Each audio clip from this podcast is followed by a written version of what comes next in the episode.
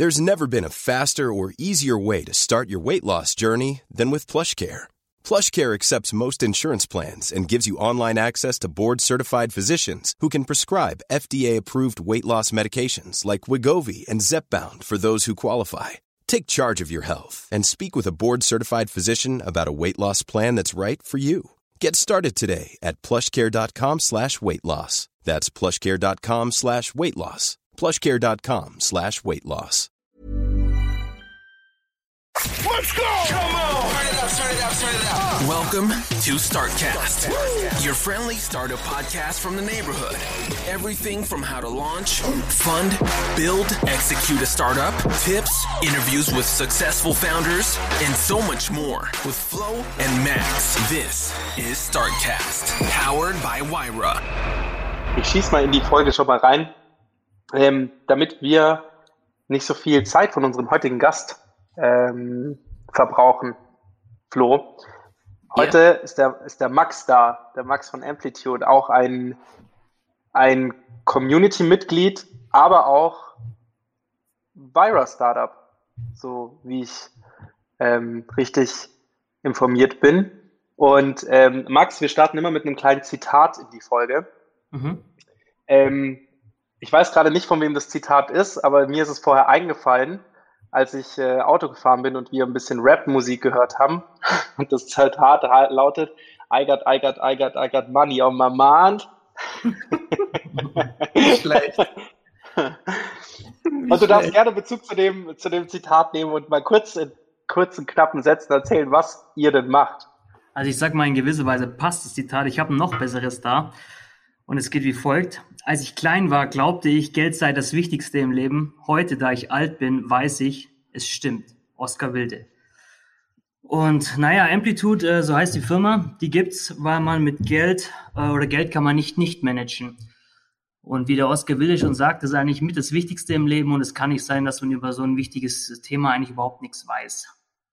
Weil ja, in der Schule bekommt man es nicht beigebracht, im Studium nicht, wenn man einen Doktor drauf macht, auch nicht. Und dann ist man top ausgebildet und hat noch nie was im Leben darüber gelernt. Naja, und ähm, wir von Amplitude, wir wissen eben, dass es eine Fähigkeit ist, die man eben auch erlernen kann. Und wie das Ganze geht, ist, indem man sich finanzielle Souveränität aneignet. Jetzt ist das ein sehr schwerer Begriff, aber das heißt letztendlich einfach, man muss das Wissen haben, wie man mit Geld umgeht und dann eben auch die Software für die Umsetzung im Alltag. Und das machen wir mit Amplitude. Das hast du aber, den Pitch, den hast du öfter gehalten, weil der war so souverän. Ja, also ich, ist ja ich sag der mal, Beste. ja klar, also man, man, man fragt oder man wird oft gefragt, was machst du eigentlich? Ähm, und ich finde es immer schwer, wenn man an, anfängt mit, mit dem, was man macht, sondern man muss auch verstehen, warum man etwas anfängt und äh, dann Mhm. kann man es besser greifen. Und deshalb ist das auch so gewählt, ja. Voll gut. Ich habe dir das ja, glaube ich, schon mal gesagt, Max. Da war, das war noch als Events in der Vira möglich waren. Und Mhm. da war mal diese Pitch-Session, da konnte man sich quasi präsentieren vor Stimmt, das weiß ich noch. äh, Studenten. Ich weiß nicht mehr genau, was es war. Ähm, da war ich tatsächlich noch gar nicht so lange in der Vira. Und Flo, du warst noch nicht da. Und, oder nicht wieder da, müsste man ja eigentlich sagen. Und da hat Ja. der Max seinen, seinen Pitch gehalten und da bin ich danach auch zu ihm hingesagt, also ich, wenn ich mich bewerben dürfte, würde ich es jetzt tun, weil es so auf den Punkt war und so genau war. Ähm, das Ganze auch noch auf Englisch, was jetzt kein Hindernis sein sollte, aber halt auch auf Englisch so verständlich, dass es ein Deutscher versteht, war, ähm, war sehr gut, war sehr, sehr gut. Geil. Also nochmal Genau. vielen, vielen Dank dafür. Und Fun Fact, da haben wir uns einen dritten Co-Founder, den Konstantin, gefunden, genau auf diesem Event, weil der kam danach Echt? zu mir. Ja. Und äh, da sind wir dann die Gespräche gegangen. Sehr gut. Also in der Sau- Vira kennengelernt, ja. Ah, guck, guck, guckst du mal an, in der Vira gegründet und in der, in der Schön. Vira das Team ausgebildet, oder? Ja, so kann man sagen, ja. nicht ausgebildet. Beides wahrscheinlich. Geil. Max, ich weiß nicht, ob du schon eine Folge von uns gehört hast. Wenn nein, nicht so schlimm. Ich habe schon Wir eine gehört, und zwar die mit, mit Gregor Galactify. Mit dem Gregor habe ich heute über genau die Folge geredet. Oh, und? Ähm, war gut, war ein interessantes Gespräch, ähm, weil wir damals über Funding geredet haben und er Ja. ähm, und, äh, und wir darüber geredet haben, dass es schwer ist, auf einer Idee Geld einzusammeln, wenn man noch nicht viel Traction hat. Und heute haben wir darüber nochmal kurz gesprochen. Hm. Ist er schon weiter? Er ist schon weiter, ja. Sehr gut. Ja, weil damals weiß ich noch, das Gespräch war, ähm, das war deine, deine zynischste Folge, die wir bisher hatten, Flo.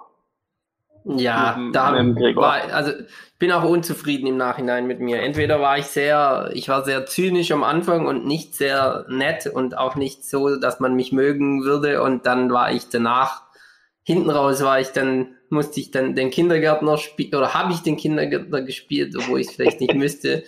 Ähm, also eine sehr wechselhafte Folge von mir.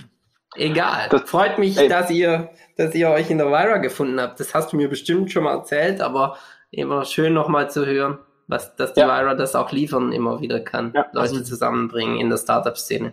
Definitiv. Ja. Ähm, ich glaube, da kommen wir ja nachher auch nochmal dazu, weil die Vira ist ein Riesenteil von uns ähm, und da sind einige Dinge passiert, die so unter der Oberfläche letztendlich unser Mojo bestimmt haben und was natürlich von Vira ausgehend kam. Mhm. Cool, dann starten wir gleich mal in den ersten Fragenslot. Der erste Fragenslot kommt von mir, nennt sich liebevoll Key Facts. It's the moment for Key Facts.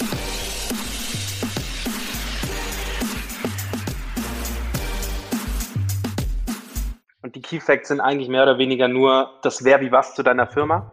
Mhm. Einfach ein paar hm, Stichpunkte, damit unsere Zuhörer sich noch, also du hast es eh schon perfekt formuliert, aber vielleicht nochmal so ein bisschen auch eine, eine, Idee davon bilden können, um wie viele Leute geht's und so weiter und so fort.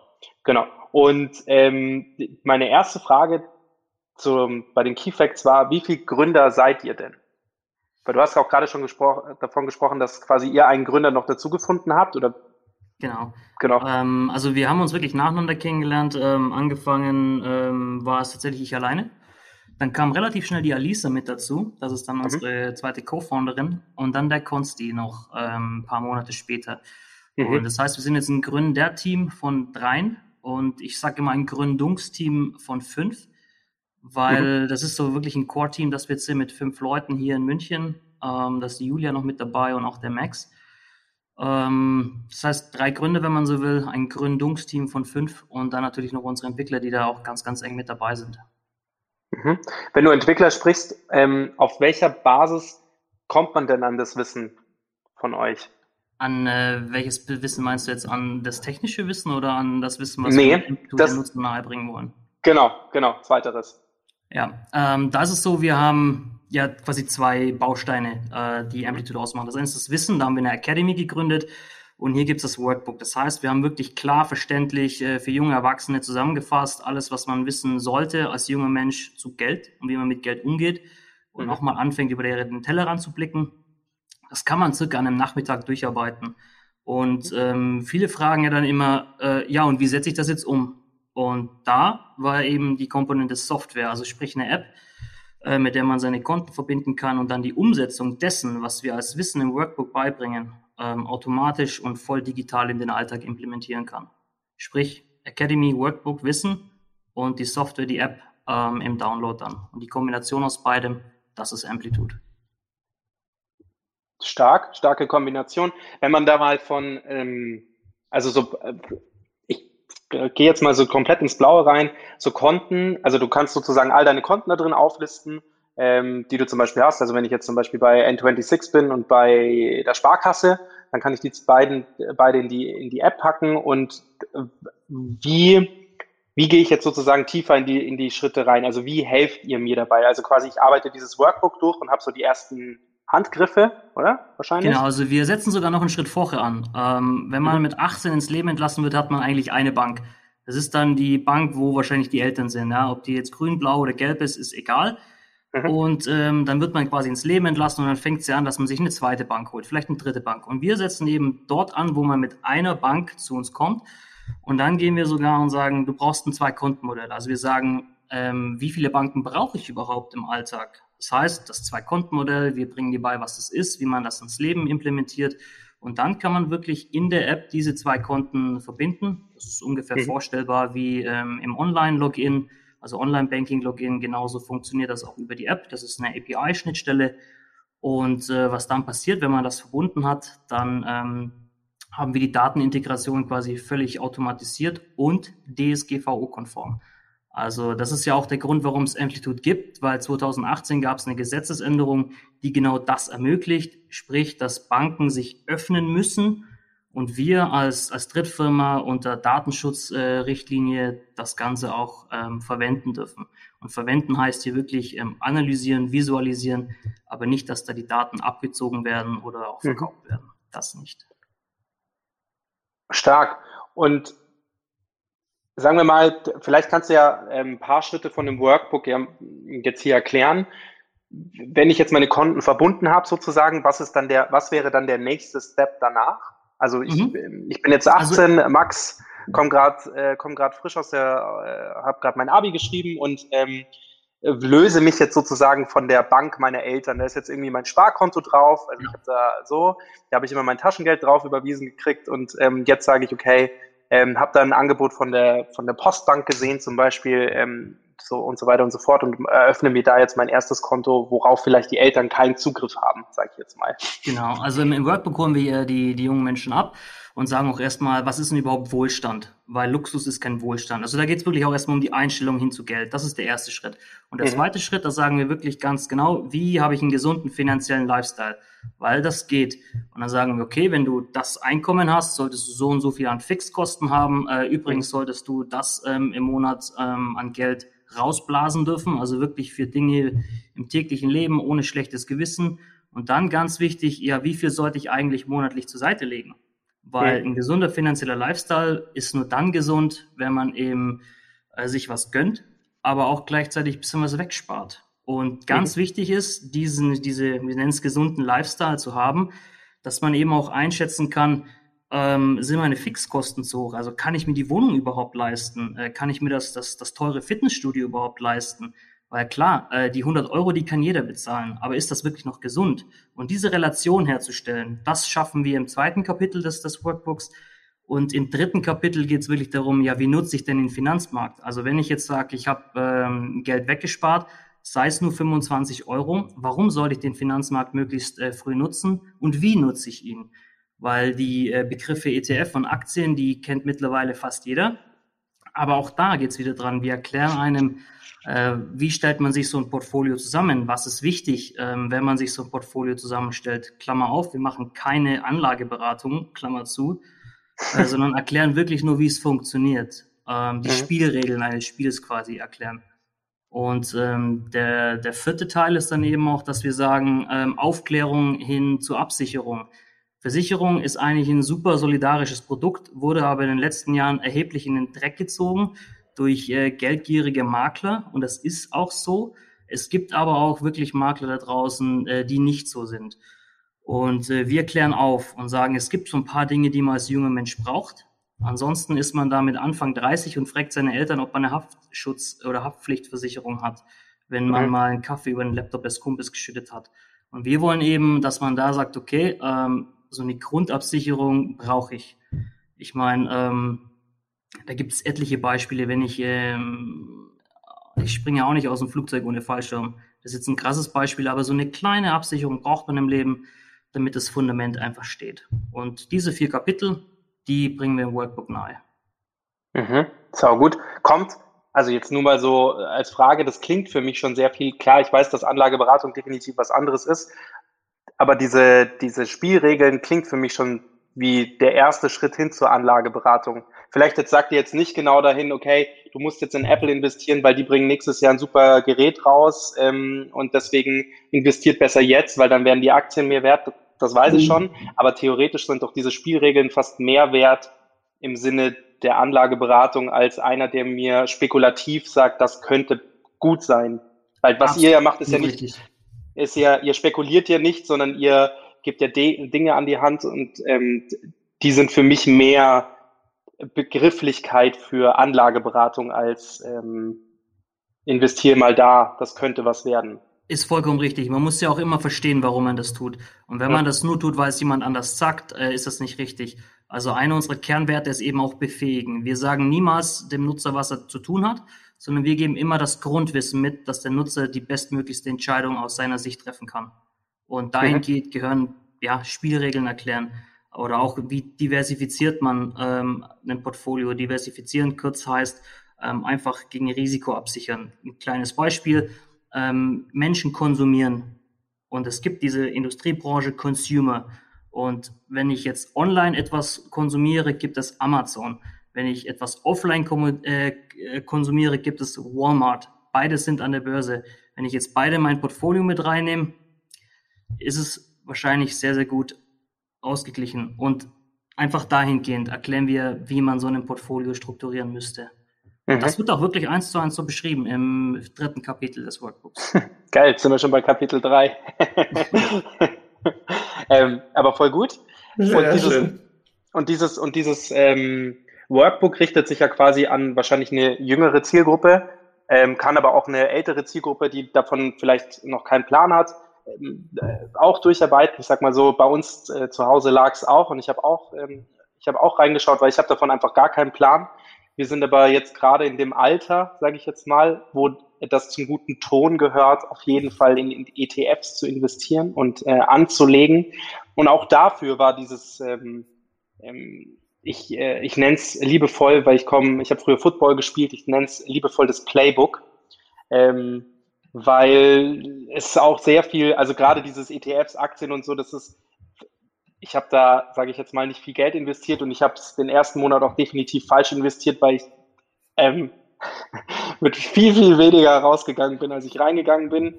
Ähm, und habe es dann auch sein gelassen. Dementsprechend, das äh, hat sich aber auch sehr gamification-mäßig angefühlt. Auch so diese ganzen Plattformen, ähm, wie sie auch alle heißen, Trade Republic und so weiter und so fort, die machen so diese, da ist auch so ein bisschen dieser Gamification-Charakter. Und wenn man da nicht vorne weg ein Playbook hat, das sagt dir ja auch keiner, wie man das, äh, ähm, wie viel man denn investieren darf und wie viel nicht.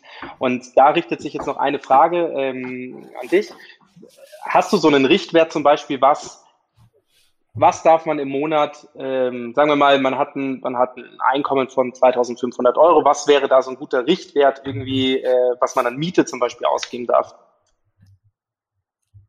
2500 Euro hast du gesagt? Ja. Ist ein bisschen schwierig. In München zum Beispiel, wenn ich jetzt 2,5 netto habe, sollte man eigentlich äh, nicht mehr als 900 Euro Miete im Monat liegen lassen. Ja. Ist in München aber nicht möglich. Ja. Und genau das ist ja das Thema. Wenn ich jetzt mehr Miete zahle, muss ich woanders weniger zahlen. Ähm, und ja, da habt ihr, habt ihr das sozusagen, und, ja? Habt ihr dann eine lokale Komponente dann auch mit eingebaut, dass ihr sozusagen sagt, okay, Standort München, ähm, Richtwert, also das wäre ja auch mal interessant, dass man wirklich auch sagt, ey, äh, wo bist du denn überhaupt? Und dann sagst du, du bist in Dortmund und in Dortmund hast du irgendwie äh, wesentlich günstigere Mieten. Oder sagen wir mal, nehmen wir mal nicht eine Stadt, sagen wir hinter Dupfing und ähm, du hast mhm. da wesentlich weniger äh, Fixkosten, weil dich die Miete im Monat nur 300 Euro kostet, dann funktioniert die. Das klingt ja quasi wie eine, wie eine Formel, die man sozusagen anwendet, so diese klassische Drittelformel. Man darf nicht mehr als ein Drittel Miete äh, für Miete ausgeben, was man im Monat verdient, ungefähr, oder? Ist eigentlich ein geiler Gedanke, das irgendwie auf die Städte aufzuteilen. Nur wir sehen ja nicht, äh, also klar, man sollte ungefähr 35 Prozent maximal an Miete zahlen. Äh, aber wir sagen, das Ganze auf Fixkosten basiert. Also ein Miete ist nur Teil der Fixkosten. Und die sollten eben in einem, in einem bestimmten Bereich liegen und das geben wir in einem Ampelsystem in der App wieder. Ähm, das Ganze haben wir noch nicht standortbasiert. Aber ganz ehrlich, wenn jetzt äh, da ein paar Nutzer auf uns zukommen und das gerne hätten, dann ist es unsere Aufgabe, das zu implementieren. Äh, bisher kam das nicht tatsächlich, aber wenn es vermehrt kommt, dann werden wir das auf jeden Fall machen. Geil. Klingt auf jeden Fall nach einem, also das klingt auf jeden Fall nach einem, nach einem Modell. Also das wäre jetzt so die erste Frage, die ich gehabt hätte, wenn jetzt wenn ich in München wohne und eure App spuckt mir sozusagen 900 Euro raus, da kriege ich vielleicht ein WG-Zimmer. Dabei bin ich aber mit 2500 Euro jetzt gar kein so als Berufseinsteiger gar kein Schlechtverdiener. So. Absolut richtig. Also ich, wir haben ja wahrscheinlich deutschlandweit Zuhörer. Ich kann mhm. mir vorstellen, in, Leipzig kriegt man dafür eine schöne Einzimmerwohnung mit abgetrenntem Bad. Ich bin mir nicht sicher, ehrlich gesagt. Aber klar, das kann mhm. man äh, schwer vergleichen.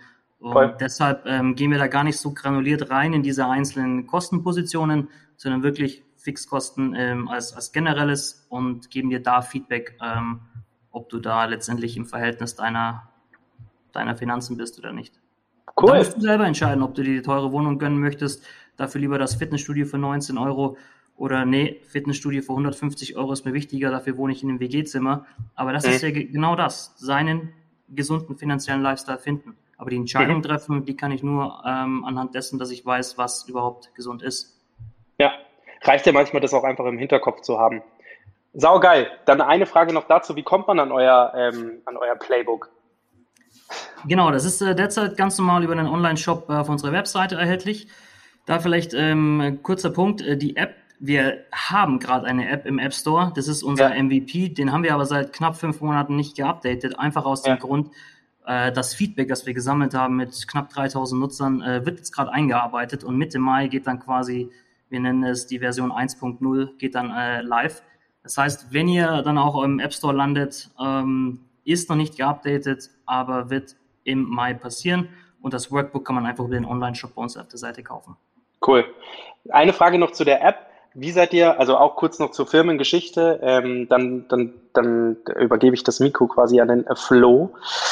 Ähm, ja. Wie kam das? Wie kamt ihr dazu, dass ihr sagt, okay, also App, okay, das gibt ja jetzt ganz, gibt ja viele Unternehmen und das ist, leuchtet auch definitiv ein, warum App. Ja, warum, warum ihr eine App braucht. Aber wie seid ihr quasi von, das ist, ist auch noch eine Frage aus den, aus den Wer wie was Fragen, wann habt ihr gegründet? Mhm. Also ungefähr? Oder wann hast du dich auf den also, Weg Amplitude gemacht? Genau, das, deshalb ähm, wollte ich noch mal ein bisschen ausholen, weil die offizielle Gründung war Januar 2019. Aber das hat schon 2013 angefangen. Also für mich war das Thema Geld immer irgendwas, was ich erlernen kann. Ich habe Fußball gespielt, Tennis gespielt, ich habe Trainingsstunden bekommen, bin besser geworden. Beim Geld nichts. Und ich habe 2013 ein Praktikum gemacht. Das ist auch ziemlich genau unsere Firmengeschichte jetzt, die ich erzähle. Ähm, und dort war ich eben und habe ein Unternehmen untersucht und die haben immer steigende Umsätze gemacht. Und ich persönlich dachte, super Unternehmen. Dann waren wir in einem Meeting mit ein paar Banken und dann hieß es, in 15 Monaten braucht dieses Unternehmen x Millionen Euro, ansonsten geht es in die Insolvenz. Und ich saß da und dachte mir, das kann doch gar nicht sein, die haben doch steigende Umsätze. Und habe dann mit meinem äh, Projektleiter gesprochen und der hat mir das dann eben mal erklärt, wie das funktioniert. Cashflow Management. Und dass eben nicht die Einnahmen wichtig sind, sondern wirklich die Zahlungsströme und was am Ende des Monats übrig bleibt. Und es war für mich so faszinierend, dieser Aha-Moment, und dachte mir, wenn das für Unternehmen möglich ist, 15 Monate in die Zukunft zu schauen, ist das doch auch für mich als Privatperson möglich. Und daraus entstanden ist dann diese riesen Excel-Tapete mit dem Wissen, habe ich eben für mich persönlich ähm, weiterentwickelt und ja, es war eine Excel und Wissen. Und als ich das dann in den nächsten Jahren verfeinert habe, nur für mich selber, ähm, kam irgendwann meine Schwester und fragte, sag mal, wie machst du das? Du kannst ja so viele Sachen leisten. Ähm, habe ihr das erklärt, habe das angefangen, Freunden zu erklären, Freundesfreunden. Und dann hieß es immer, Mensch, das ist eine total geile Sache, aber ich habe doch meinen Laptop nicht dabei. Und Excel ist so sperrig. Und 2018 habe ich auch schon gesagt, kam diese Gesetzesänderung, die erlaubt, ähm, die Daten automatisiert zu bekommen. Und das war das fehlende Puzzlestück, zu sagen, ähm, wir können das digitalisieren und klar, was hat jeder bei sich? Ein Telefon. Also war klar, das ähm, auf eine App zu machen. Und äh, so kam das, dass wir gesagt haben, wir entwickeln eine App, um das eben so vielen Menschen wie möglich digitalisiert zur Verfügung zu stellen. Geil. Und dann habt ihr jetzt, Stand heute, also wann kam die App raus? Ähm, 2018, im, im, im, im, April war ich noch mal kurz bei der LMU, Finance und Banking Lehrstuhl, habe mal prüfen wollen, warum das so ist, dass das Feedback so gut war. Und da kam raus, dass wir das Phänomen des Mental Accountings lösen. Ganz kurz, menschliche, das menschliche Gehirn ist nicht dazu da, rationale, finanzbezogene Entscheidungen zu treffen, weil jeder Betrag eine subjektive Gewichtung hat. Und als das rauskam, war irgendwie klar, okay, wir, wir müssen da starten oder ich muss da starten. Und dann war eben der erste Prototyp selbst gecodet Mitte 2018. Dann hatten wir die ersten Partner, ähm, die da mitgehen wollten. Dann kam die offizielle Gründung Januar 2019. Da wurde dann auch die erste Zeile ähm, Clean Code angefertigt. Dann hatten wir im November 2019 so die erste Grundversion. Ähm, und dann kam der erste fette Baustein oder Stein in den Weg, dass ähm, die PSD2-Gesetzesnorm sprich, dass die Banken ihre Schnittstelle öffnen, verlängert wurde von der Bundesregierung auf ein halbes Jahr. Das heißt, wir mussten ein halbes Jahr überbrücken, bis die Banken auch soweit sind. Und äh, dann irgendwann kam dieser kleine Virus und hat uns nochmal einen Stein in den Weg gelegt. Ja, ja und äh, jetzt mittlerweile sind wir so weit, dass wir den MVP draußen hatten, getestet haben, das Feedback aufgearbeitet haben und jetzt hm. endlich die marktfähige Version rausbringen können. Geil. Wow. Ja, das war echt sehr gut. gezogen wie ein Kaugummi. Ja, aber auch, das habe ich lange nichts gesagt, aber auch gar nicht so. Für dich natürlich auch hier wieder subjektiv und objektiv. Ich glaube, subjektiv hat sich bestimmt lange gezogen, aber ihr habt ja auch nicht geschlafen in der Zeit und es ist viel passiert und ich finde es trotzdem noch ähm, sportlich und das ist ein kompliziertes Thema, was ihr hier aufgerollt habt und was ich habe die Lösung auch schon getestet für unsere Zuhörer mit dem Max ähm, und der Alicia zusammen. Und es hat ziemlich Spaß gemacht, das zu testen. Und von dem her glaube ich auch, dass ihr, dass ihr die Zeit super genutzt habt, auf jeden Fall. Jetzt haben wir viel über das Produkt geredet und auch über eure, ähm, eure, eure persönliche Entwicklung ein kleines bisschen. Jetzt lass uns mal über das Geld sprechen oder über die Finanzen passt ja auch. Ähm, seid ihr finanziert? Also habt ihr Geld von Investoren oder bis hierhin gebootstrapped? Und was war die jeweilige oder der, die Idee, warum ihr den jeweiligen Weg eingeschlagen habt? Mhm. Also bei uns ist es so, wir, ähm, wenn man es in Prozenten aus, ja, ausschreiben müsste, 60 Prozent Eigenkapital, 30 Prozent Business Angels und äh, 10 Prozent Privatinvestoren. Das heißt, ähm, wir haben einen Business Angel mit drin, ja, ähm, der Großteil kommt über Eigenkapital und ähm, dann haben wir noch einen Privatinvestor mit drin. Der, und soweit sind wir bis jetzt gekommen.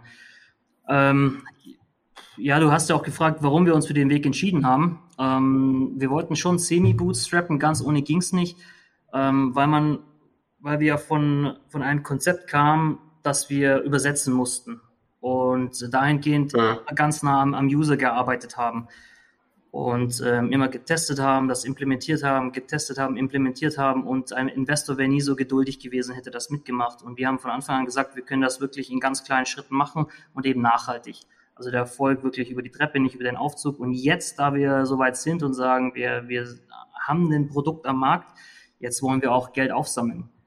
Da muss ja. ich aber nochmal eins sagen, wir hätten auch schon gerne früher äh, Geld aufgenommen. Aber da sind wir wieder beim Thema, was der Gregor auch gesagt hat. Und das möchte ich wirklich mal ähm, loswerden für äh, deutsche Investoren, die jetzt hier heute zuhören. Schämt euch. Warum? Alle. Wirklich alle. Das kann ja nicht sein, ähm, dass hier immer nur das nächste Tinder für Goldfische gefundet wird, aber etwas, was innovativ und neu ist, kein Geld bekommt.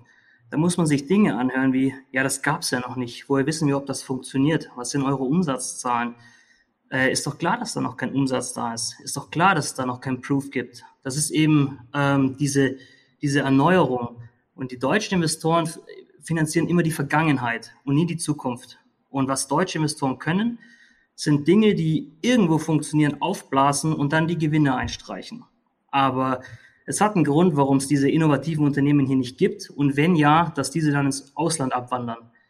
Weil wir sind jetzt so weit, dass wir auch ähm, ein Produkt haben und äh, starten können. Aber selbst jetzt können wir deutsche Investoren noch nicht kontaktieren, weil eben es kaum visionsgetriebene ähm, Investoren hier gibt. Und das ist äh, tatsächlich in Deutschland ganz, ganz schwierig. Und sollte ich mich, mich irren und hier irgendjemand äh, zuhören, der da visionsgetrieben ähm, Geld investieren möchte, würde es mich freuen, in Gespräche zu gehen.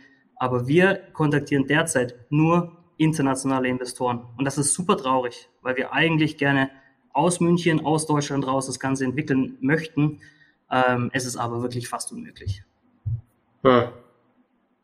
Okay, interessanter, interessanter Blick auf die Dinge. Ich würde wahrscheinlich, also ich glaube, es hat sich auch noch keiner getreut, hier so ein hartes Statement rauszuhauen. Ähm, ich würde hm. wahrscheinlich in den meisten Dingen da möchte ich schon auch recht eine Geschichte sagen. Ähm, als äh, der, der zweite Lockdown kam letztes Jahr, haben wir gewusst, wir brauchen eine Notfinanzierungsrunde, damit wir hier bis, ähm, bis zum Produkt 1.0 kommen. Ich bin ins volle Risiko gegangen, ähm, habe sogar die Dinge, das, also das, das, das Ding war 100% letztendlich abgesichert. Ähm, und selbst dann ähm, waren, da, waren da Argumentationsketten da und ah, wir wissen nicht, uns so unsicher. Ähm, das ist Wahnsinn. Also hier in Deutschland ähm, sowas für, für, für Dinge, die in der Zukunft passieren, Geld einzusammeln, ohne zu wissen, dass es sowas schon mal gab, wüsste ich nichts, was tatsächlich. Ja, ähm, also ich glaube, ganz so hart würde ich es nicht sehen, aber es ist in Deutschland vielleicht mal, ich glaube, da wo ich zustimmen kann, ist, es wird nichts, es wird selten wirklich Innovatives ähm, mit Geld ausgestattet. Da, da, da, da gucke ich auch, also da, da muss ich ehrlich sagen, da guck, da, da sind wir als Vira, weil wir investieren ja auch, auch nicht anders. Also in, in, in sogenannte Tech-Bets, also Tech-Wetten, Tech machen wir auch ganz, ganz selten. Ähm, aber, aber dass es grundsätzlich in der VC-Szene, dass das da niemand gibt, der das macht in Deutschland, das, ich weiß es nicht, mir, also es ist anecdotal evidence, ich fühle das auch, wissen tue ich es nicht. Ähm, aber wenn wir dann beide das fühlen, das ist ja auch schon mal, äh, zeigt also, ja auch viel und es ist tatsächlich, es ist tatsächlich ziemlich traurig. Also das höre ich immer wieder. Ja. Da, da könnten wir jetzt eine ganze Folge äh, mitstücken, was die ersten äh, Fragen sind, was die ersten Argumente sind. Da wird nicht gefragt, hey cool, wohin wollt ihr, was, äh, was, was, was liegt da zugrunde, sondern was sind eure Zahlen, was sind eure Traction. Also immer nur die Vergangenheit, nie die Zukunft. Und das ist eben super schade. Und ich glaube, auch auf, auf, auf die Baseline kommt es letztendlich immer zurück. Das ist eigentlich interessant, weil in der Geschichte, wenn du da mal ein bisschen zurückgehst, grundsätzlich wurde immer die Zukunft gefördert. Also egal, ob es angefangen ist von der Glühbirne über das Automobil, es gab schon, es gab schon immer wieder Leute, die einfach auch in die, in die, in die Zukunft investiert haben. Wirklich. Also, ja, aber Geld hat den auch damals niemand gegeben. Also es war immer ein Kampf, das glaube ich jetzt. Ja, natürlich ist es ein Kampf. Gut, aber das ist ja auch ein Haifischbecken. Du willst ja auch etwas von jemand anderem. Dementsprechend musst du halt auch immer ein Striptease hinlegen.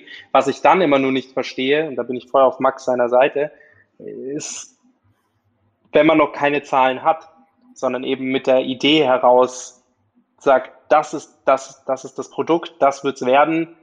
Ihr wollt ja auch keine Millionenbeträge einsammeln, sondern es geht ja wahrscheinlich erstmal um kleinere Summen und Step by Step die Treppe nach oben zu klettern. Hm, ja, deswegen meine ich nur, ich habe ich hatte das, ich hab das Gefühl, dass in der Geschichte, wenn man ein bisschen zurückgeht, auf jeden Fall mehr in, in, in die Zukunft investiert wurde, als es jetzt aktuell ist. Wie der Florian sagen würde, anecdotal evidence. Ja. ja. aber lass uns, also das mal, da möchte ich dranbleiben. Das interessiert mich nämlich. Das, das ja. Da möchte ich mal in den nächsten Monaten, Max, versprochen, da bleibe ich mal dran. Weil, wenn du das auch aufrollst, das interessiert mich einfach auch. Weil ich, ich weiß es noch nicht ganz. Ich, ich, ich glaube, also ich, ich kann mir auch vorstellen, dass es andere Gründe gibt. Also ich glaube auch, wenn ein Serial Entrepreneur kommt, der schon zwei, dreimal bewiesen hat, dass er es kann und der dann auf einer Vision Geld einsammelt, ich dann, ich glaube, dann geht's. Klar, dann, dann, dann das, das würde uns wieder sondern dem Gründer und der hat es ja schon bewiesen. Wenn ich jetzt äh, ein Ding äh, zum zum Exit blas und dann nach nach Geld frage, würden sie es mir auch geben. Aber jetzt gerade in dieser Situation, ähm, da ist das eben nicht der Fall. Und ein Mark Zuckerberg hat zum Beispiel auch nicht davor irgendwas gegründet, ein Chef Bezos auch nicht. Und beide haben Geld bekommen zu einem Zeitpunkt, wo sie eigentlich nichts hatten. Ähm, und Klar, das sind Riesendinge, aber ich will einfach ist nur sagen, so? ja klar. Da, da, muss man, da, da bin ich auch, da kenne ich mich auch nicht mit den Zeitpunkten genau genug Peter aus. Thiel hat 500.000 ähm, Dollar damals im Zuckerberg gegeben, hat gesagt, hier, bitte mach das groß. Und da hatten die, glaube ich, knapp 10.000 ähm, E-Mail-Anmeldungen auf ihrem Campus. Also das war ungefähr nichts. Und da gab es MySpace als Riesenkonkurrenten. Und da muss man sich tatsächlich nur mal ein bisschen informieren, wann wer wo wie Geld bekommen hat. Hat ja und in Deutschland gibt's eben Kapital nicht. Auch im Umfeld, wenn man sich rumhält, es ist so schwierig, 50 bis 100.000 Euro zu bekommen, als, als junges ja. Unternehmen wirklich schwierig, um einfach nur an den Punkt zu kommen, wo man sagt, schau, ich habe euch bewiesen, dass es funktioniert. Aber selbst dieser kleine Betrag ist unfassbar schwer. Und von Banken bekommt man das oftmals ja eben auch nicht. Ähm, es, die, diese Runden einzusammeln mit äh, zwei Millionen aufwärts, das kriegt man noch verhältnismäßig gut hin. Aber drunter, dieses Kapital zu bekommen für Ideen, die es vielleicht noch nicht gab, das ist super schwierig in Deutschland. Bis ja. unmöglich. Ja, ja also äh, interessant, dass du da auch die Facts hast. Ähm, ja, also ich stimme dir, ich stimme dir grundsätzlich schon zu. Ich, ich, ich bin mittlerweile so weit, und da habe ich glaube ich auch im letzten Mal schon gesagt, grundsätzlich glaube ich, wird in Deutschland viel Evolution finanziert eine Revolution trauen sich die deutschen Investoren nicht. Und, und ich, ich, ich möchte aber nur noch mal sagen, ich weiß es nicht, das ist alles bisher Meinung. Mhm. Ich würde, werde das noch mal, das möchte ich mir noch mal anschauen. Und, und selbst was ich jetzt gerade gesagt habe, möchte ich auch nicht als Kritik verstanden haben. Ich meine, du bist da schon klarer, ich nicht, weil ich auch immer denke, na ja, weißt du, wenn es mein Geld ist, dann, dann, dann würde ich wahrscheinlich auch eher in was investieren, was ein bisschen sicherer ist. Also da muss man mhm. auch, also ich habe, als wo ich noch auf der Gründerseite war, echt auch wahnsinnig viel auf die Investoren geschimpft, weil gerade was du sagst, so ähm, da ist überhaupt kein, das ist so oft so blutleer ähm, und so, da musst du mit irgendwelchen Junior Investment Managern sprechen, die das Beste in ihrem Leben irgendwie geschafft haben, ihren Uni-Abschluss irgendwie gerade so hinzubekommen, wenn überhaupt. Und die wollen dir dann, äh, wo du dich wirklich in den Ring begibst, du steigst in den Ring und die sitzen praktisch nur von außen und dann ähm, mhm. dann musst du dich vor denen rechtfertigen und irgendwie, die stellen dumme Fragen und machen sich lustig über dich, wobei die noch nie in ihrem Leben auch nur annähernd so was krasses riskiert haben ähm, wie du. Und das ist, das ist ein absolutes No-Go. Also ähm, da gebe ich dir schon recht, da dachte ich mir auch schon oft, boah, ähm, ich habe hier echt mehr Respekt verdient, denn der Fakt ist ja nicht, dass ich nach eurem Geld bettel, sondern wenn man da ganz realistisch drauf sieht, braucht ihr auch eine Möglichkeit, wo ihr euch euer Geld anlegt. Also ist es, und ich bin der, der die Idee und die Arbeitskraft und die Exekution bringt und ihr bringt nur das Geld. Also blast euch mal nicht so auf. Ja? Das ist ein gemeinsames Zusammenkommen, wo wir gucken, können wir zusammenarbeiten. Und vor allem kein, ist es, ja, und kein, ich muss mich bei euch ausziehen.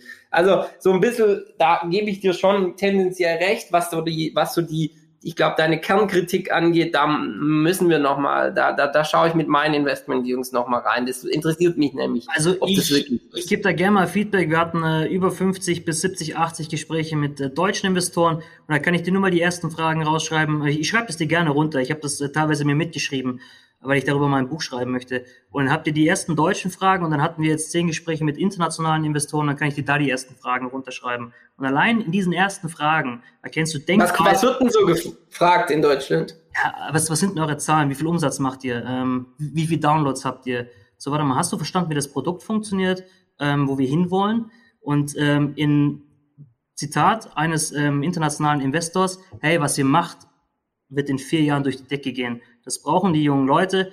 Ähm, ich habe mir die App runtergeladen, ich kann es noch nicht testen. Ich weiß noch nicht, ob es gut läuft. Ich weiß noch nicht, wie viele Downloads ihr habt, aber das wird funktionieren. In vier Jahren wird das Ding durch die Decke gehen.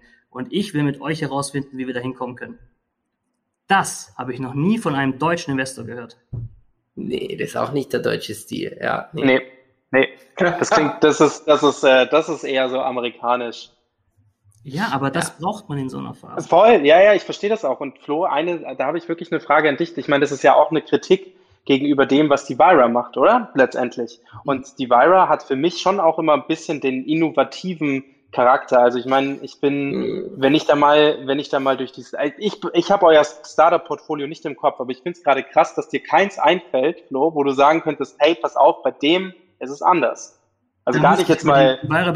Nee, das ist ja auch, so funktioniert es auch nicht. Also genau. das sehe ich auch nicht als Kritik. Die Vira, ja. pass mal auf, unser, unser Kerngeschäftsmodell ist, Startups zum Lieferanten der Telefonica genau. zu machen. Genau. So, du, das ist unser Kerngeschäftsmodell. Und wenn ja. das gut geklappt hat und ein Startup herausgestellt hat, dass die Telefonica das Produkt liebt, dann investieren wir es in ja. das Startup. Also schon per se ist es schwierig, Revolution zu verkaufen. Denn wir müssten als Vira dem Startup helfen, seine Revolution an einen riesigen Konzern zu verkaufen. Konzerne sind per se, tun sich schwer mit Revolution. Das heißt, alles, was der Max sagt, trifft auf die Vira zu und auch auf uns zu. Aber ich sehe es noch nicht mal als Kritik, weil es ist, es ist, erstens kann ich es nicht beeinflussen, will ich mhm. auch nicht. Zweitens ist es the name of the game von dem, was Vira tut. Wir versuchen, und da muss ich auch, da kann ich vielleicht uns ein bisschen ähm, Credibility zurückholen. Die Vira ist ja mehr als nur diese zwei Sachen. Wir haben ja drei Standbeine. Ja? Wir haben das Venture Development Program, das ist, wir machen den, das Startup zum Lieferanten der Telefonica, das Investment und die Community. Und ich bin, ich, ich glaube fest daran, dass die Vira das Herz des Münchner Startup-Ecosystems ist. Mhm. Und warum das so ist, bitte Max? Das kann der Max gut erzählen. Das, das, das, das schreibe ich und es ist wirklich so. Und da muss ich euch ja. sagen, ich habe ja jetzt nicht die Vira damit gemeint, weil wie du sagst, ihr seid ja dann an den Konzernen mit dran und das ist anders. Das ist ja nicht in der, in der frühen Phase, wo, wo wir jetzt auch sind sondern wie du sagst, hin zum Lieferanten. Und äh, was ihr dafür macht, äh, ihr gebt uns eine Chance, uns zu entwickeln. Ähm, ihr gebt uns das Netzwerk, worüber wir übrigens auch die internationalen Investoren kennenlernen durften, über den Funding-Cocktail, ja. da wurden wir kontaktiert. Ähm, ihr gebt uns die Events, wo wir zum Beispiel Co-Founder finden. Ähm, ihr gebt uns hier ein Büroumfeld, wo wir uns wirklich extrem gut entwickeln können. Und allein die Chance zu bekommen, äh, hilft so enorm. Ähm, von dem her, ja, da seid ihr wirklich Dreh- und Angelpunkte. Und immer wenn ich hier erzähle, wir sind in der Weira, dann kommt das auch extrem gut an und man kennt die Weira in München. Ja, genau. Und, und da will ich nur sagen, noch abschließen, ich glaube, mit der Community versuche ich da doch einen Pluspunkt zu setzen. Ich sage ganz oft zu ganz jungen, ganz innovativen Produkten, wisst ihr was, das klappt es in der Phase nicht. Und es tut mir auch leid, dass ich euch gerade weder Umsatz noch Geld geben kann. Und natürlich ist das das Wichtigste, also weder Umsatz noch Investment. Aber das Einzige, was ich euch anbieten kann, ist, und wenigstens das ist, Ihr könnt im Herzen von München, wenn ein Büro haben, ihr könnt das Netzwerk abgreifen, ihr könnt uns von, von ihr könnt euch von uns äh, unterstützen lassen, Coaching und so weiter. Ähm, und dann, wenn ihr so weit entwickelt seid, dass es, dass es dann doch passt, dann schlagen wir zu. Aber du, also der Punkt ist, der Punkt ist, es müsste in Deutschland ja auch wirklich Risikoinvestoren geben, die ganz früh einsteigen, an die Idee glauben. Ich glaube, das ist, was der Max meint. Das sind klassische Venture Capital Fonds. Ähm, aber das, so wie ich es höre, glauben wir alle, oder der Max und ich zumindest nicht, dass es das in Deutschland gibt. Aber vielleicht, Max, merke ich auch gerade, wo ich jetzt drüber rede, ist auch vielleicht kein Thema. Vielleicht entspricht es nicht dem deutschen Naturell und vielleicht muss, müssen die, wie du und, oder, oder auch Galactify, müssen die einfach im Ausland nach den Leuten suchen, die halt an mhm. Ideen glauben. Der Deutsche glaubt nicht an die Idee. Und wenn ich auch in mich reinfühle, ähm, dann merke ich auch, ich werde auch wahrscheinlich selber sehr vorsichtig. Ähm, unabhängig halt davon, unabhängig davon, Flo, da, da, wie schon gesagt, das nennt man das sokratische Diskussionsmodell. Ich habe das natürlich ähm, versucht, äh, ein bisschen spitzer darzustellen. Natürlich investiert ihr in, in, äh, in Innovation, weil ihr dieses diese, diese Grundsaat von, das haben wir auch schon so oft besprochen, dieses Büro, wenn sich ein, ein Startup braucht einen Platz, wo man arbeiten kann. Und damit meine ich nicht den Wohnzimmertisch oder den Esstisch oder das Bett oder sonst irgendwo, sondern es braucht ein, ein Büro, wo man hin theoretisch Kunden einladen kann. Das nicht, das vielleicht repräsentativ ist und in, in, wenn man jetzt mal die Vira nimmt, die sehr repräsentativ ist mit Kaffeemaschine, mit Infrastruktur, mit Leuten. Wenn man ein Problem hat, ne, hat man einen Slack-Channel, wenn man einen Programmierungsfehler und, und, und. Also ich meine, das bringt die Vira mit. Und das ist so viel mehr wert als 10.000 Euro, die man dir in die Hand drückt. Weil das, was man an Miete dort bezahlen würde im Jahr, ist schon ein Investment in die Startups, die dort sitzen dürfen. Wie du es auch immer sagst, invite only. Das heißt, das ist schon der erste Schritt, denn ich glaube an euch, ich finde euch gut, ich finde eure Idee gut. Ich kann euch bei der Telefonica gegebenenfalls gar nicht reinbringen. Habt ihr aber trotzdem getan.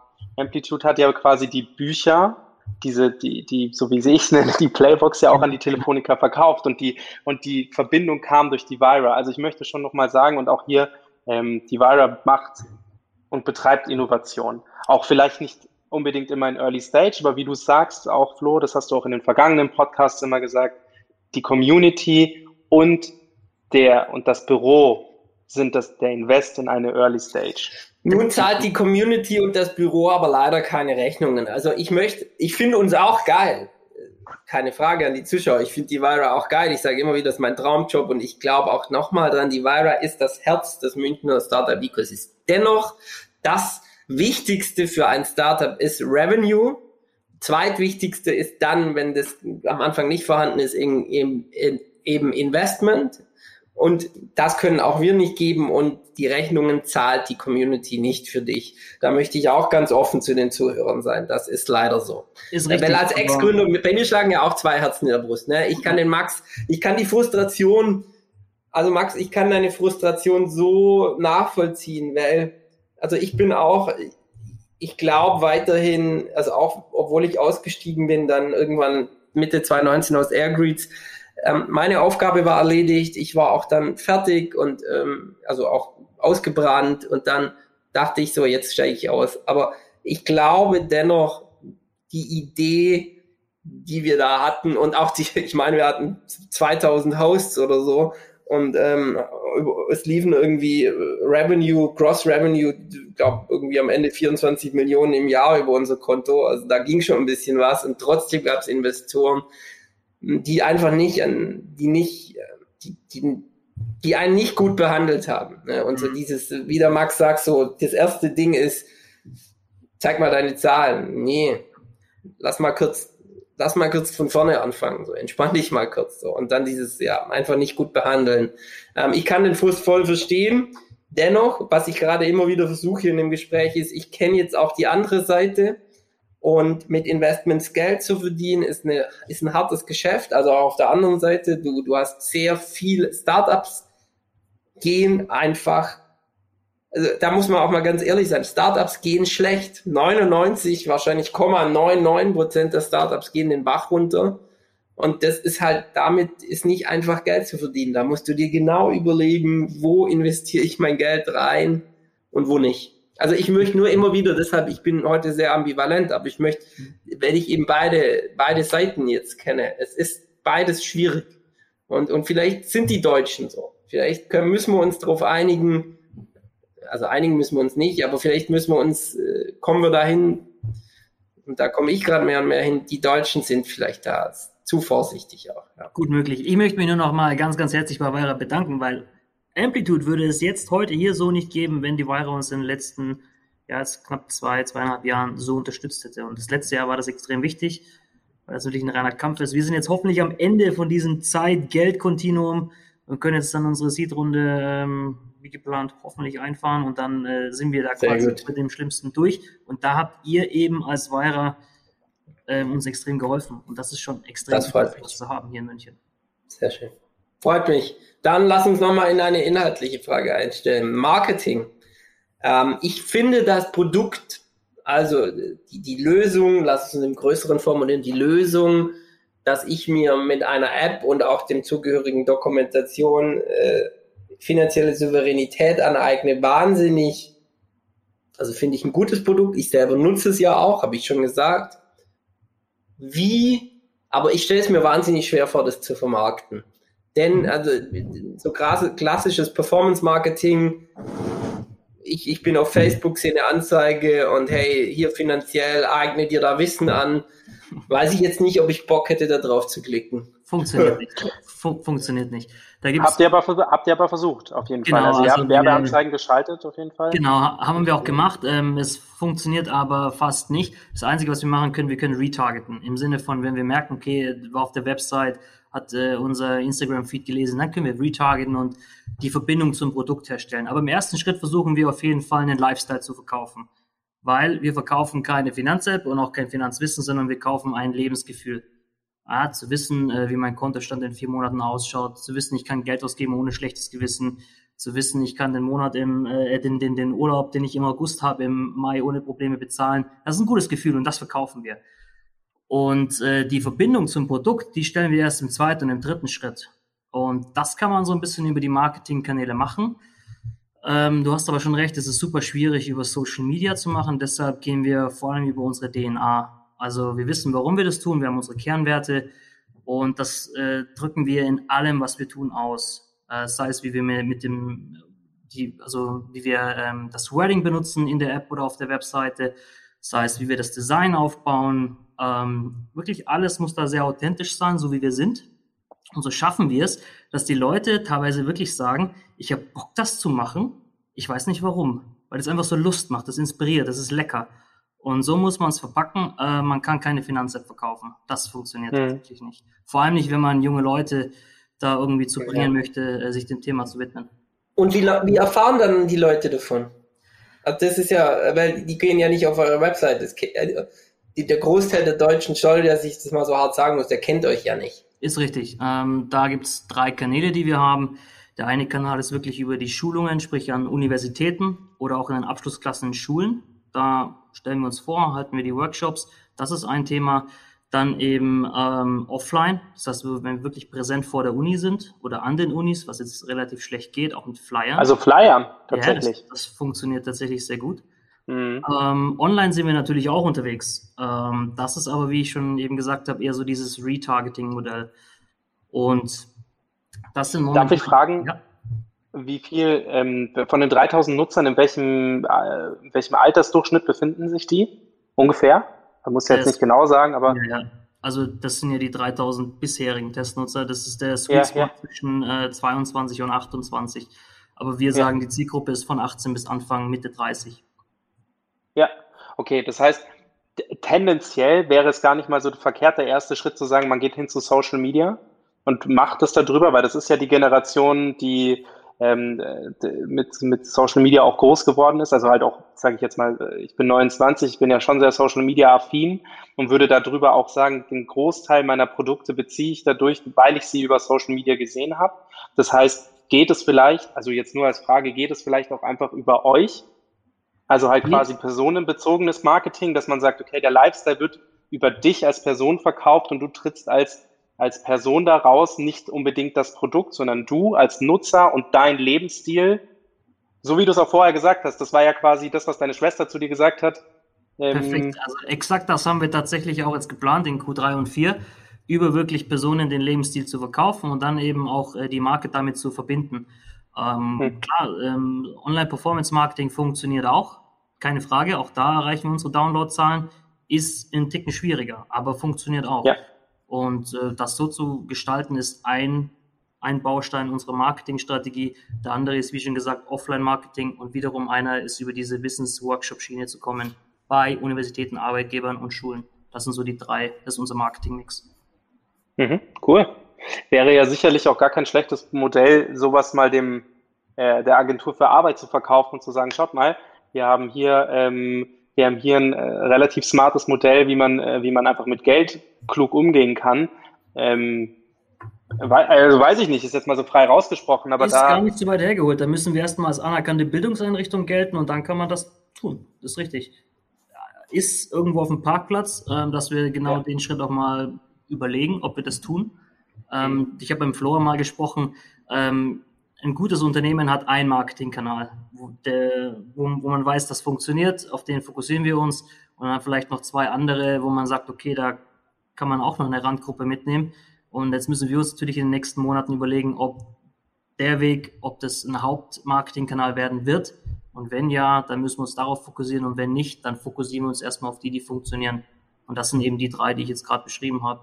Und das Schöne ist, da unterstützt mich ja, oder ist die Alisa und die und die Julia letztendlich für verantwortlich. Die haben da extrem gute Kompetenzen und die entscheiden das, äh, für was wir uns da entscheiden und worauf wir uns fokussieren.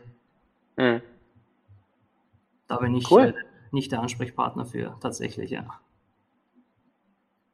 Flo, hast du noch eine Frage in deinem Fragenslot? Nein, ich möchte Nein. an dich zurückgeben. Sau cool. Ähm, eine Sache dazu, ich glaube schon, ähm, oder beziehungsweise ich glaube fest daran, dass wenn ähm, ihr von dem Produkt noch mehr überzeugt seid. Und ich, ich bin mir, so, ich weiß es, man hat es jetzt auch gehört, du bist, du brennst für dein, für das, was du tust. Und ähm, ich habe jetzt ein, ich habe jetzt ähm, auf dem Flug hierher habe ich ein, äh, ein Buch gelesen, das habt ihr bestimmt beide schon gelesen oder vielleicht habt ihr schon davon gehört, das Café am Rande der Welt oder so. Mhm. Oder am Ende der Welt.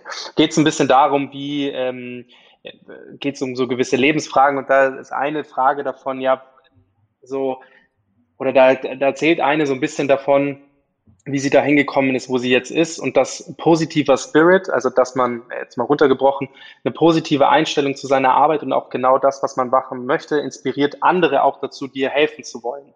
Und das ist etwas, ähm, das ist etwas an, an dir, das merkt man total, dass du dafür brennst für deine Arbeit und auch jetzt in dem Gespräch sei es irgendjemand, der zuhört. Deswegen haben wir auch letztendlich auch irgendwann mal unseren Podcast gestartet, weil wir gesagt haben, wir wollen Leute unterstützen, gar nicht mal, weil wir die geilen Dudes sind überhaupt, sondern weil wir sagen, wir geben einen weiteren Marketingkanal, auf dem man sich platzieren kann. Und wenn man das, wenn man einfach von seinem Produkt überzeugt ist, dann hört man das Und das auditive Medium kann man einfach mal so nebenbei konsumieren und irgendeiner von unseren Zuhörern hat da einfach vielleicht Bock drauf, entweder bei dir mitzuarbeiten oder vielleicht sogar in dich zu investieren. Und dadurch, dass wir deutschsprachig sind, können wir uns die Aussage, die wir vorher gesagt haben, vielleicht sogar revidieren und sagen, vielleicht ist da ja ein Investor da draußen, der einfach sagt, hey, Produkt ist geil, habe ich Bock drauf. Ähm, zum Thema Marketingkanal glaube ich, ähm, und das, das war der Eingang meines Monologs, ich bin mir fast sicher, dass wenn ihr euer Produkt 2.0 oder eben, wie du es auch sagst, 1.0 launcht, dass es dann nochmal mehr Sinn macht, in Social Media zu investieren, weil ich glaube, bisschen kontrovers dazu, also ich glaube das aus der Erfahrung aus den letzten zehn Jahren, dass das schon ein Produkt ist, das man sexy verkaufen kann.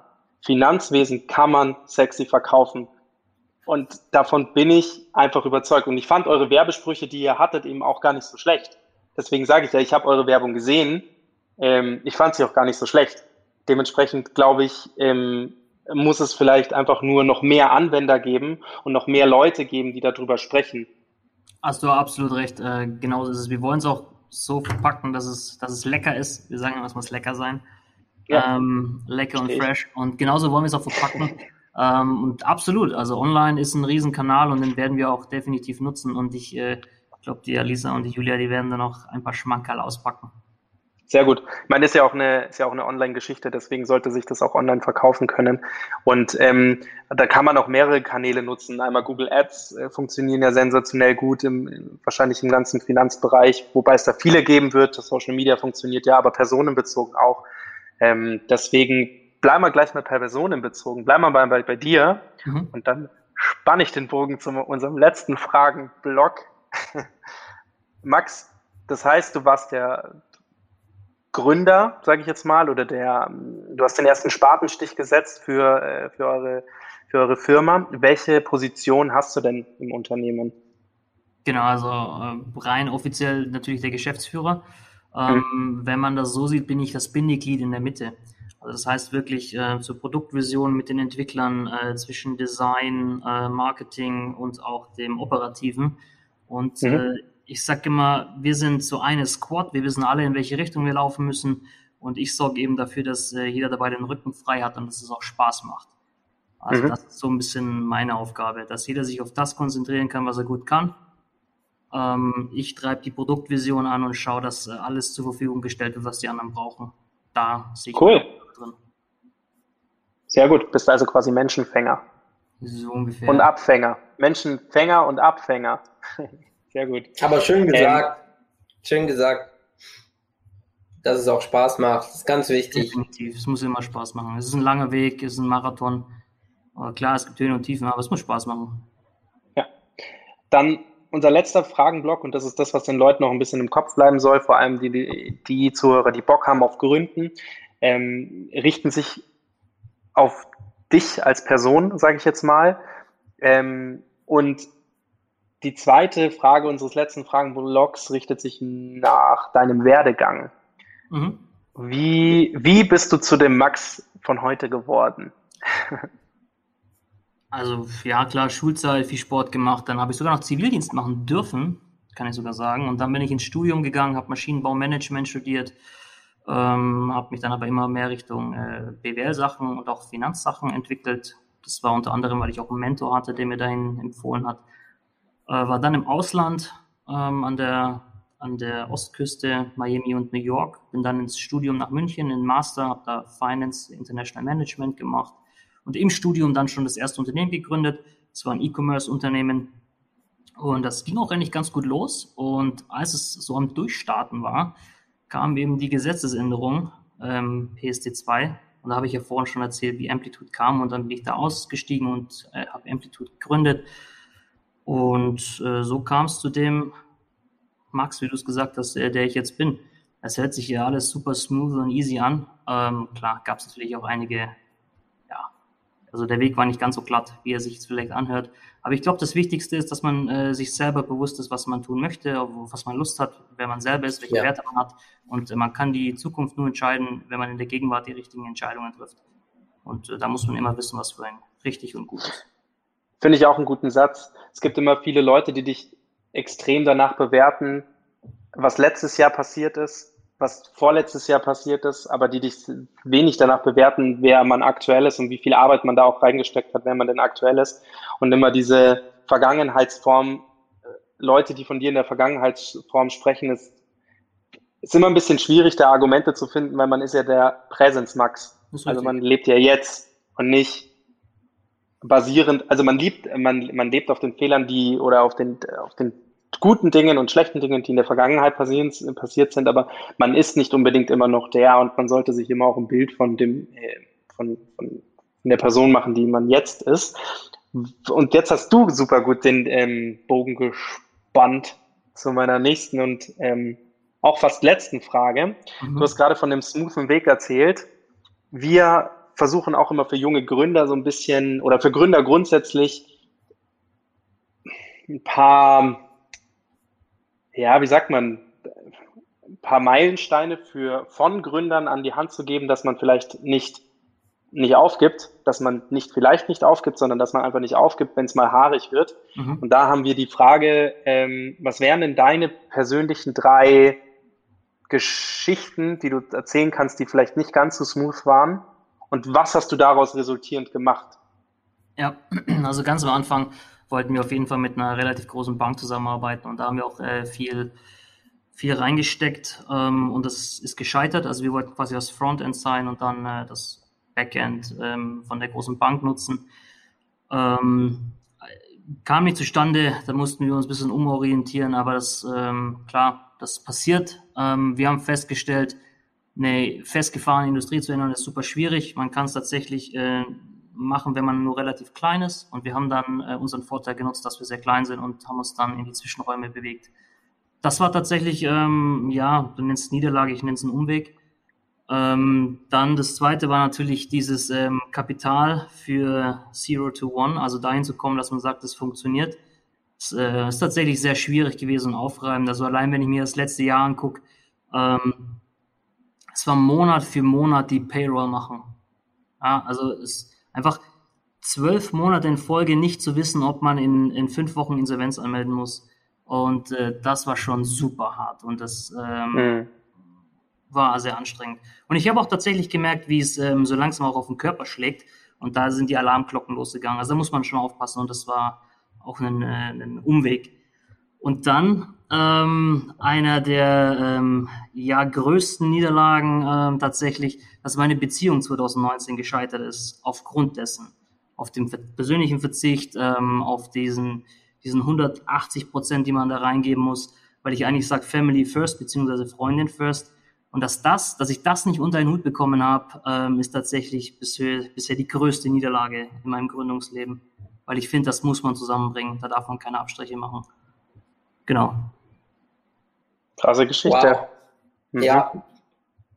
Ähm, ich, ich wollte gerade sagen, schöne Geschichte. Total falsch. Ähm, für, wahnsinnig Schön, dass du es erzählt du, hast. Ja, genau. Schön, wahnsinnig toll, dass du es erzählt hast, weil das ist ja auch ist eine harte Niederlage. Ich kenne das. Ich habe genau das Gleiche durchgemacht während meiner. Ehrgeizzeit. Es ist also ich auch. knüppelhart und ich freue mich, dass, dass du das erzählst, weil hm. ich glaube, dass das oft nicht gesehen wird von Leuten. Das sieht keiner, das sieht keiner. Also und das bezahlt ja auch keiner. Das bezahlt kein Junior Associate, der dann bei irgendeiner so Beratungsfirma drin sitzt und dir dann irgendeine Geschichte darüber erzählt, wie, wie wenig ähm, er jetzt in dir sieht.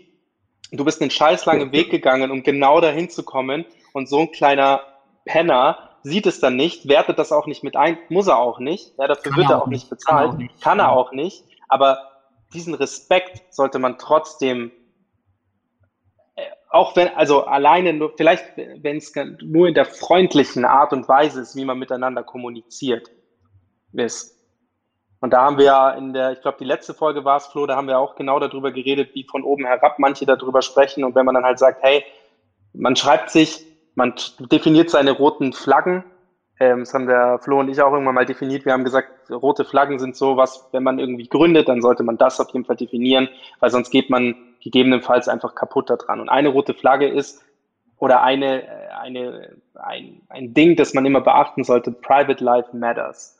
So, und dieses, und das, und, und wenn man die, diese Grenze überschreitet man ja grundsätzlich. Weil das lässt man mal einreißen, dann lässt man es nochmal einreißen, dann wird es immer noch schlimmer. Beim ja. Flo ist es jetzt gefühlt immer jeden Montag mit mir im Podcast sitzen.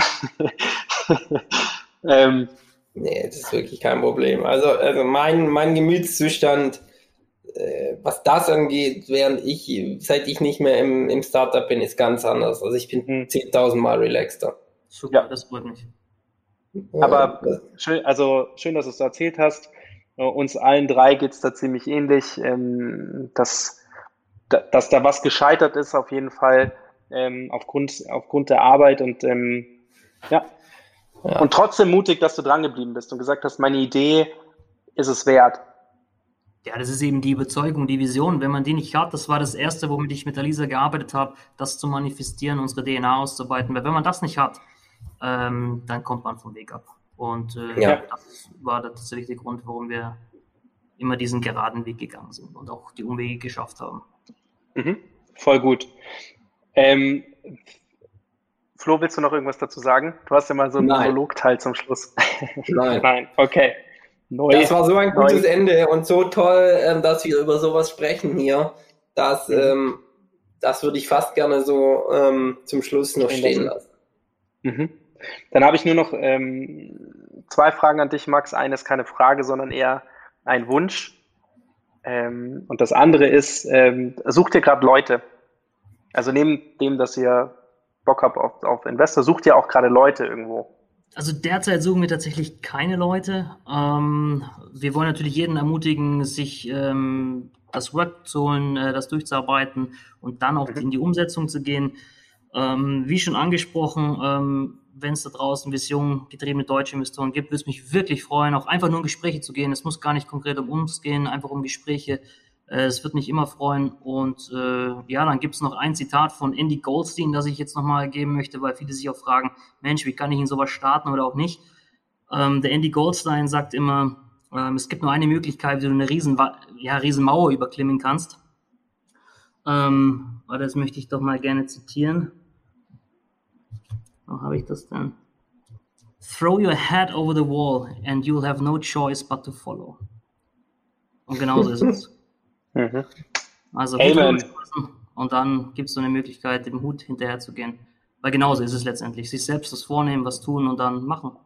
Das hört sich immer so einfach an, aber so ist es. Sehr gut. Das waren sehr gute letzte Worte. Max, vielen, vielen Dank, dass du da warst. Wir würden Danke. dich gerne und dein, und dein Team auch sehr gerne auf der Reise begleiten und gerne nochmal einladen, auch wenn wir das Thema Finance nochmal angehen und auch nochmal genauer darüber sprechen. Vielleicht auch tatsächlich in der Runde mit Alberto ähm, mal darüber quatschen. Das wäre, Flo, ich weiß nicht, was du dazu sagst, vielleicht eine interessante Runde eine auch mal. Ja. Und, ähm, und ich wünsche euch, ich wünsche euch, dass diese, dass diese Monate jetzt einfach vorbei sind, ihr euer Produkt launchen könnt und wir euch in sechs Jahren auch nochmal interviewen dürfen. Das würde mich auch freuen. Die nächsten sechs Monate werden besser als die letzten sechs. Das Immer. So, das ist ein gutes Zitat zum Schluss. Vielen Dank für eure Zeit. Danke. Ciao. You like what you heard? Then spread the word and share it with your friends. This was Startcast, your friendly startup podcast from the neighborhood, powered by Wyra.